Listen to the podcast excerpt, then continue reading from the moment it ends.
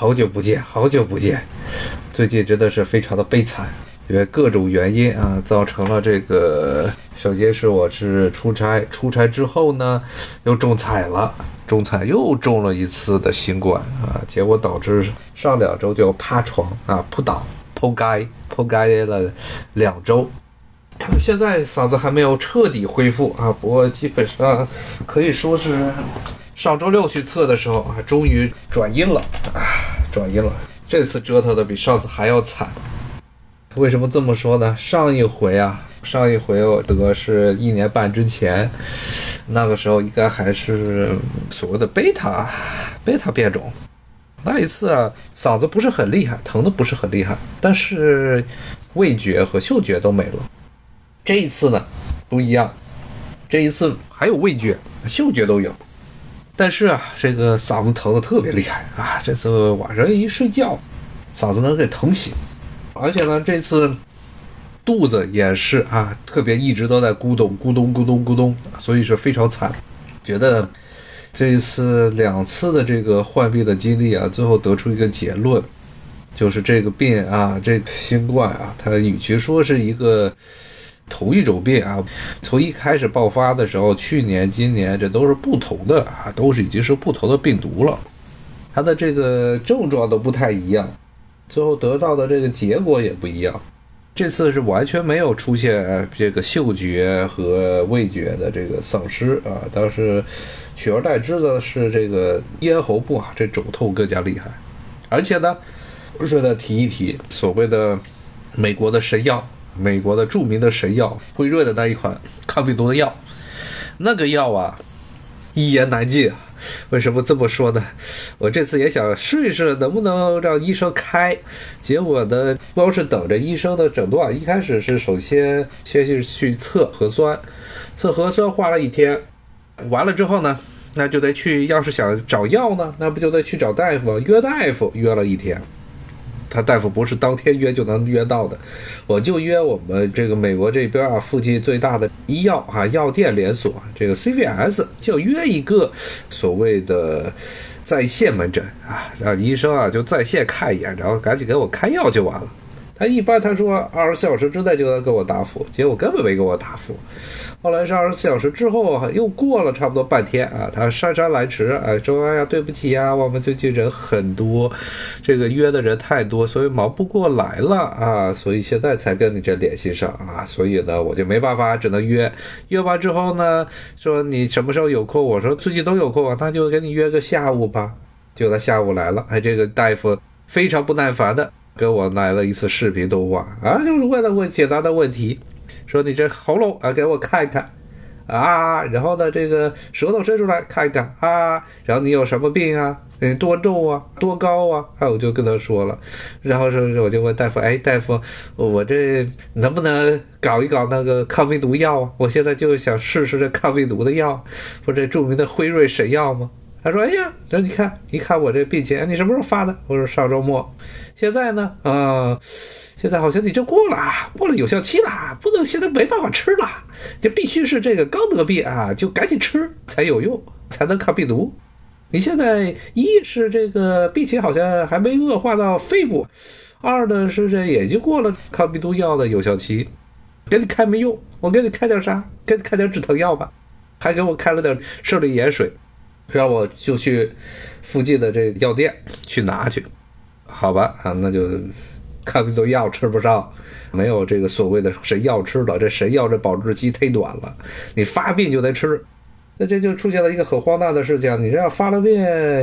就按照他们这种看病啊约大夫这个速度啊，你这约一天的大夫，你发了病，你当时不一定就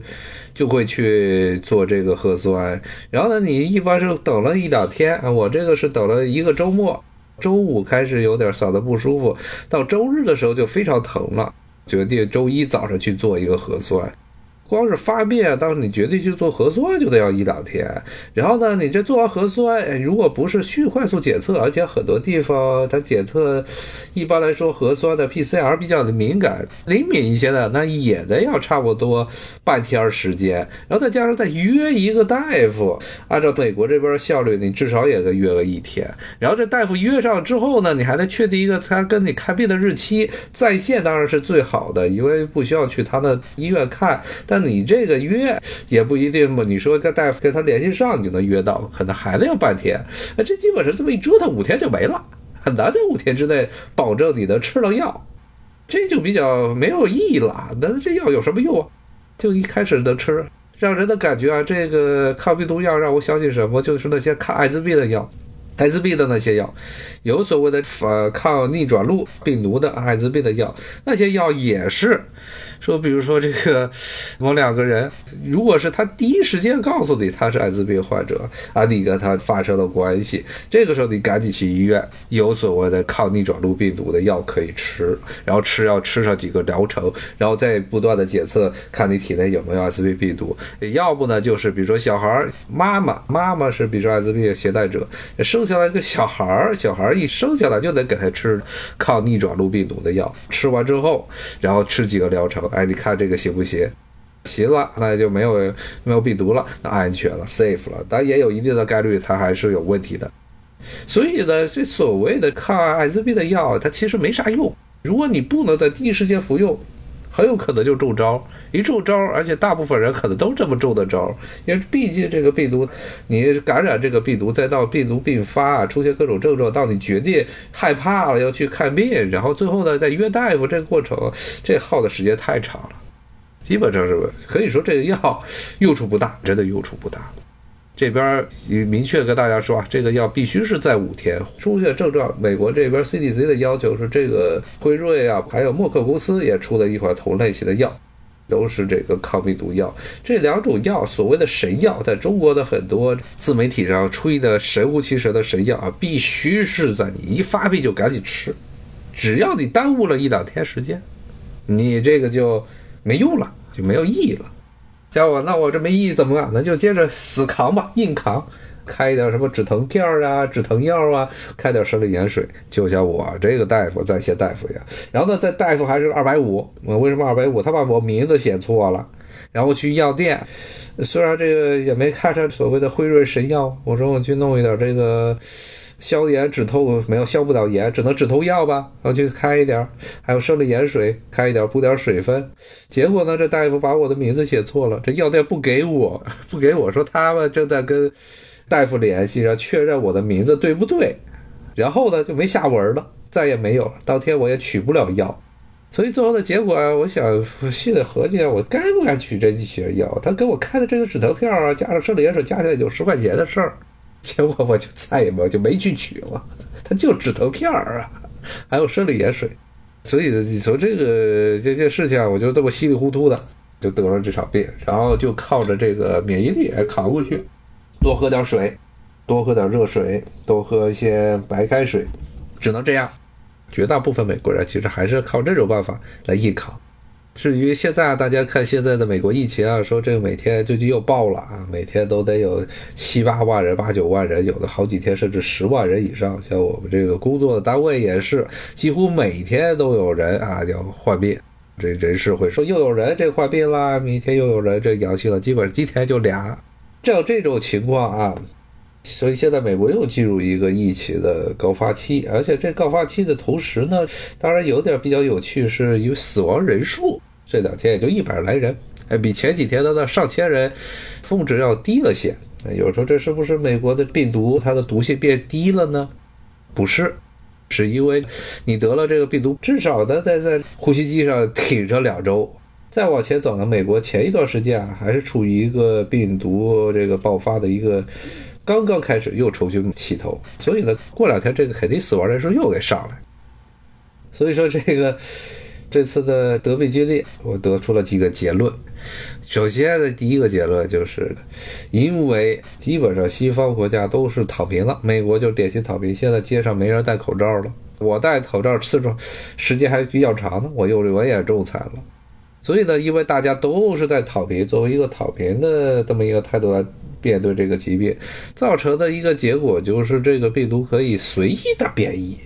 它没有任何的生存的压力。之前就跟大家讲过很多遍，这个有一些传染病学家一直在那扯，说这个病毒啊，新的病毒进入人类社区之后，应该是逐渐的会变得传染性会变得更强，然后毒性会变得更低。说这样的话呢，才能保证病毒能够维续自己的繁殖，能让它的子嗣继续在这个人群之中繁殖。那实际上，这个是完全是一种纯纯粹粹的经验主义。它这个主义有一个前提就是什么？说人类会对这个病毒啊，无论是人类的机体啊，还是人类的这个社会组织啊，都会对这个病毒进行激烈的抵抗，让病毒通过这种人类的作为一种压力，人类施加给这些病毒的压力，让这些病毒啊定向进化。定向进化在这个生物学啊，生物学中进化论中有这么一个很重要的概念，就是选择性进化。选择性进化，也就是在外界的生存压力，无论是人给的、自然界给的压力之下，这病毒或者其他生物会沿着某一个最适宜它们继续繁衍后代的办法来往那个方向去进化。但现在的情况是，没有人给他们压力，人类社会没有给这病毒任何的压力，这病毒是随意的在人群之中泛滥。比如说在迈阿密，迈阿密街头一个戴口罩的人都没有。根本不可能去阻断这个病毒的这传染的途径。你在这种情况下，病毒有必要要把自己的毒性变低，有必要要把自己的传染性变强吗？啊我觉得这个都是值得商榷的，是非常值得商榷。特别是你说毒性，说传染性现在好在欧米克戎看着是变强了，那毒性呢？有人说毒性变弱了，啊，我没觉得啊，至少从我的这次感染的情况来看啊，比上次的情况要糟得多。除了我又不出东西来之外，嗓子比上次疼得多，而且肚子不舒服，每天都得在厕所上蹲一段时间，上吐下泻啊，上疼下泻，就这么非常难受。所以呢，大家看见说这个好像死的人数似乎没有之前高，一个是被传染的人、感染的人更多了，二呢还有一个就是前面的 Delta、贝塔都已经杀过一波这个高风险人群了，老头老太太都被杀的差不多了。当然，剩下来的人，你要让他再死，让他们相对来说他们的体格都比较好，能够挺过。那这样的话，就会出现一个这么一个幸存者的误差。与其说是欧米克隆它的毒性变弱了呢，不如说是前面那几波已经把大量的这些人、大量的这高危人群给杀了一通。得出结论一是病毒并没有向着某些传染病学家的心想的那种心里祈愿的那样，朝着这么一个毒性减弱的方向去发展。这我没看出来，我的亲身经历没看出来。二呢，确实是这个病毒啊，从两年前爆发到现在。真的是变异的非常厉害啊！两次的这个最后患病之后，病情啊，从一开始出现这个病情到后面的病情的逐渐的演化，真的是完全是走了两条不同的道路，可以说是一个新的疾病了。这病毒也没有像那些有另外一些传染病学家呀，就是二零年的时候，经常有一个传染病学家在那儿说，我们看这个新冠肺炎好像没有像流感那样变异的很厉害呀，说它好像至少没有改表现出它变异的很厉害。呸，这个变异成什么样了？完全是两个病了，完全不是一个东西。还记得当时二零二零年下半年的时候，我的是美国这边的报纸，还有中国那边很多的这些鹦鹉学舌的一些中国的医学专家吧，都是持这么一个观点，说目前好像没有看出来这个疾病有没有什么高变异的性质啊。其实拿脑子想想，他们自己拿自己的这些生物学知识想想就知道，它这是一个 RNA 病毒，新冠肺炎这是一个 RNA 病毒，这个病毒的话。凡是 RNA 病毒，它本身就是具有潜在的非常高的变异率的变异性的。RNA 它的稳定性没有 DNA 强。什么是 DNA 病毒？最近爆发的猴痘，说在西方某些国家爆发的猴痘，这是个 DNA 病毒。这个变异性不是很强。这猴痘跟天花是亲戚，天花为什么能把人给灭了？就是因为 DNA 病毒它的变异性比较弱，DNA 是比较稳定的遗传物质，而 RNA 不是一个稳定的遗传物质。是这么一个原因啊。所以呢，你从基本的角度来说，RNA 病毒它就是比 DNA 病毒容易出事儿，容易出现各种乱七八糟变异。那这些医学家们，他们完全是可以说啊，是带有一种非常不负责任的说法。说他这个病毒没有变异，说目前看来没有变异，最后事实把他们的脸全给扇了。我觉得这个完全是不应该去说的话，至少就说我们不知道目前的情况，我们无法掌握，目前没有足够的统计学上的意义能够让我们去证明啊，说这个病毒它的变异性强还是变异性弱。他们当时二零二零年的样本不多的时候，不应该去直接下结论，说目前看来我们没看出来太多的变异性。这句话反正也挺刁的。你说目前我们没看出什么变异性，那以后的事情况呢？以后就不一定了。以后我就不管了。但是给民众的带来一个非常强烈的误导啊，就是说现在看起来好像这些专家说了，他们反正他们看了之后觉得现在变异性不强，但实际上变异性非常强。有多少个变种了？而且南非最近又找出新的东西来了，又找出新的变种了。说最近又已经登陆欧美了，在美国这边慢慢要变成一个新的这个流行的病株。就现在这个美国现在这种 这种防疫态度啊，你就看吧，到时候又要来新的一波。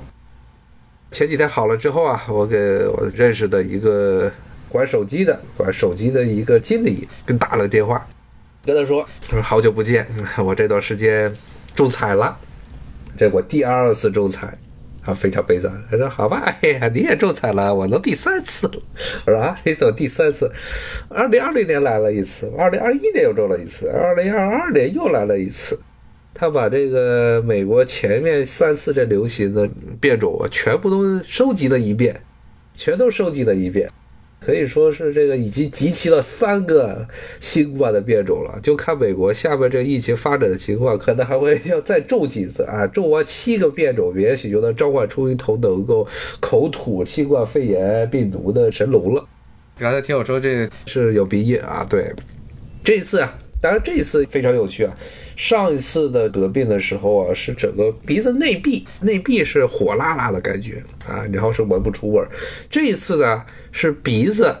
鼻子没有火辣辣的感觉了，但是在鼻后部啊，就鼻咽、鼻腔和咽喉部啊连接的地方就特别的疼啊，疼得很厉害，非常厉害，晚上睡不着觉的那种疼，一呼吸晚上那种呼吸啊，鼻子一呼吸就疼的那种感觉，是两种疼法。两种头发相对而言，我觉得还是上一次那个头发稍微好一点儿。当然这次转阴的，这次转阴的比较快，两周转阴了啊。上一回是差不多拖了三个月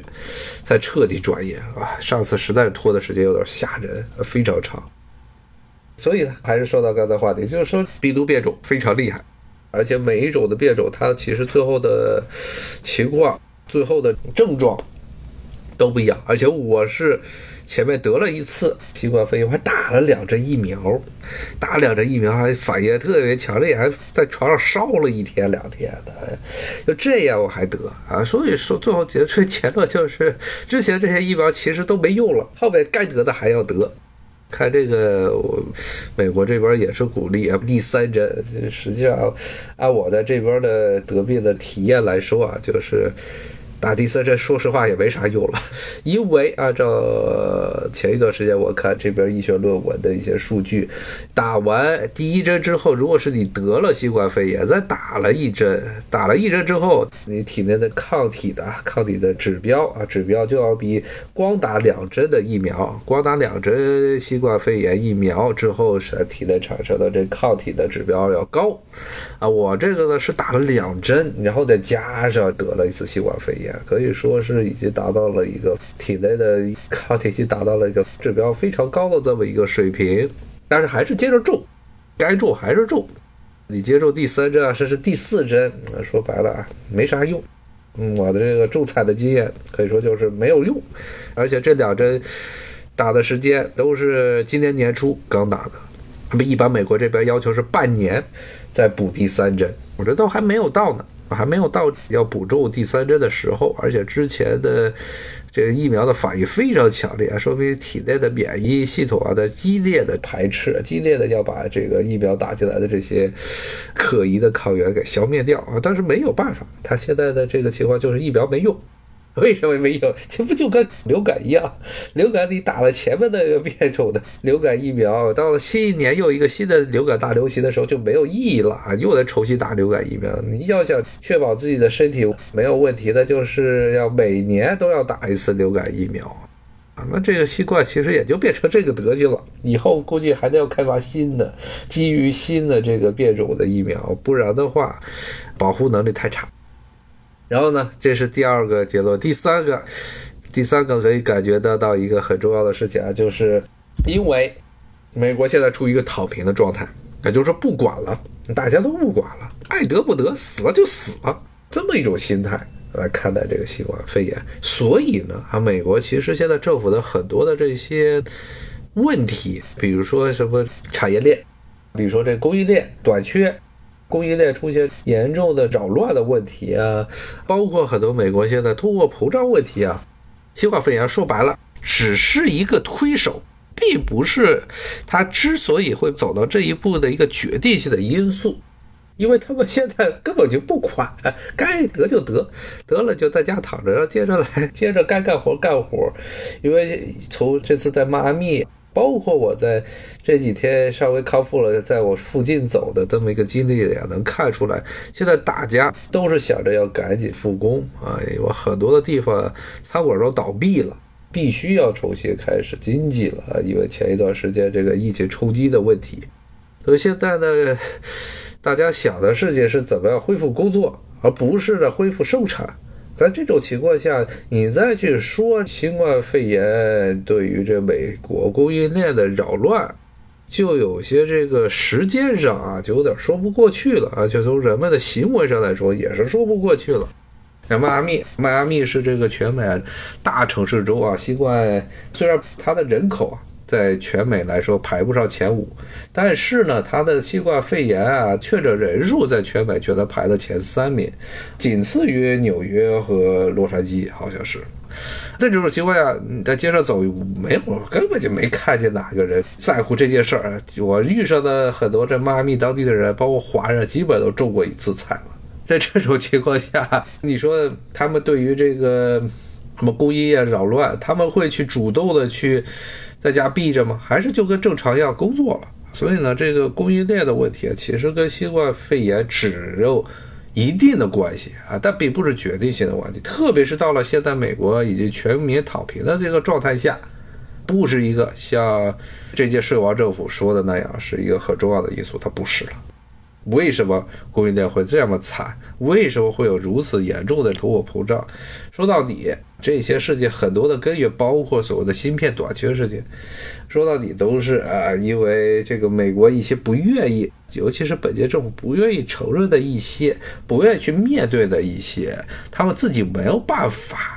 来解决，而且呢，一旦去提这些事情，就会相当于你要提这些问题，就会给自己找不快、找不舒服了。这都是这个导致现在美国供应链短缺、供应链的扰乱，还有物价暴涨，它的一个很至关重要的这么一些因素都在这地方。但是呢，你这个税王政府能去这么说吗？能去这么谈吗？不能。